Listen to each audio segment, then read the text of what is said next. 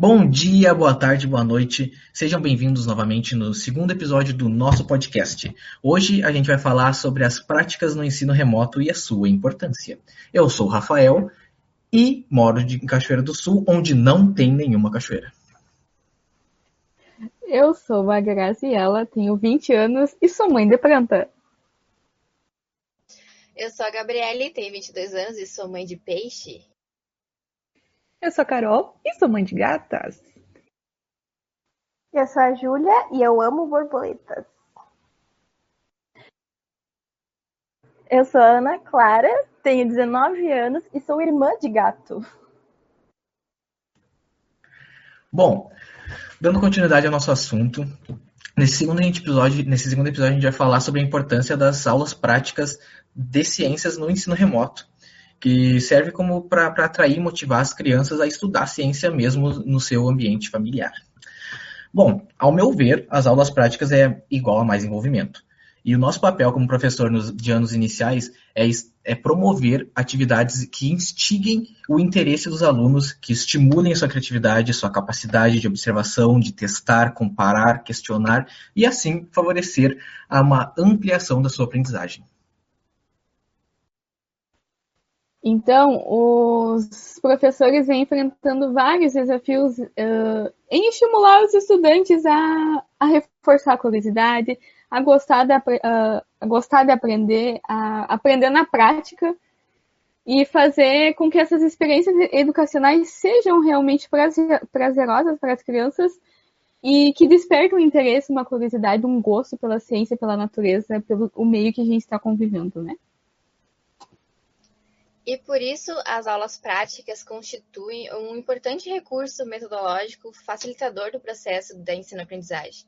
Através da experimentação, a gente alia a teoria e a prática e possibilita o desenvolvimento da pesquisa e da problematização em sala de aula, despertando assim a curiosidade e interesse dos alunos, transformando o estudante sujeito à aprendizagem e possibilitando que o mesmo desenvolva habilidades e competências específicas uh, o docente ele pode utilizar diferentes recursos com o objetivo de tornar o conteúdo teórico mais interessante, motivador e trazer o aluno à realidade dele, né?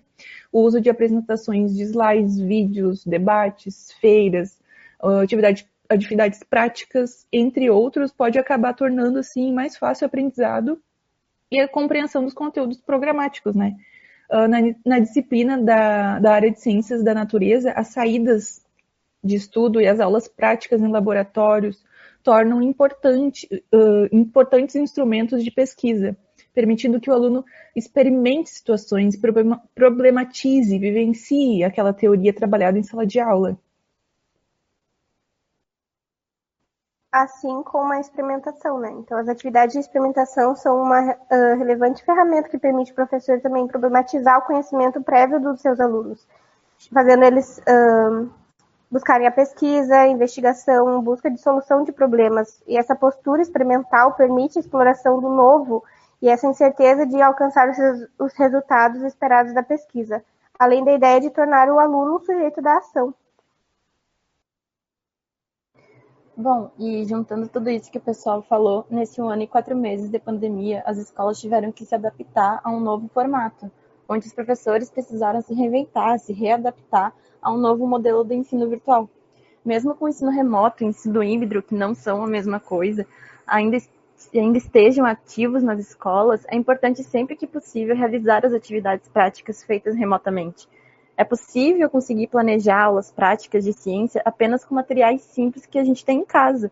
O importante é ter em mente que mesmo em locais com menos recursos de, menos acesso, inclusive, é possível ministrar as aulas diferentes e divertidas e que sejam extremamente aproveitosas para as crianças. Bom, gente, esse foi o nosso segundo episódio e no nosso próximo episódio e último, a gente vai discutir e debater um pouco sobre alguns exemplos de experimentos que podem ser feitos dentro de casa com o ensino remoto. Obrigado, tchau, tchau. Até, tchau, galera. Tchau, tchau.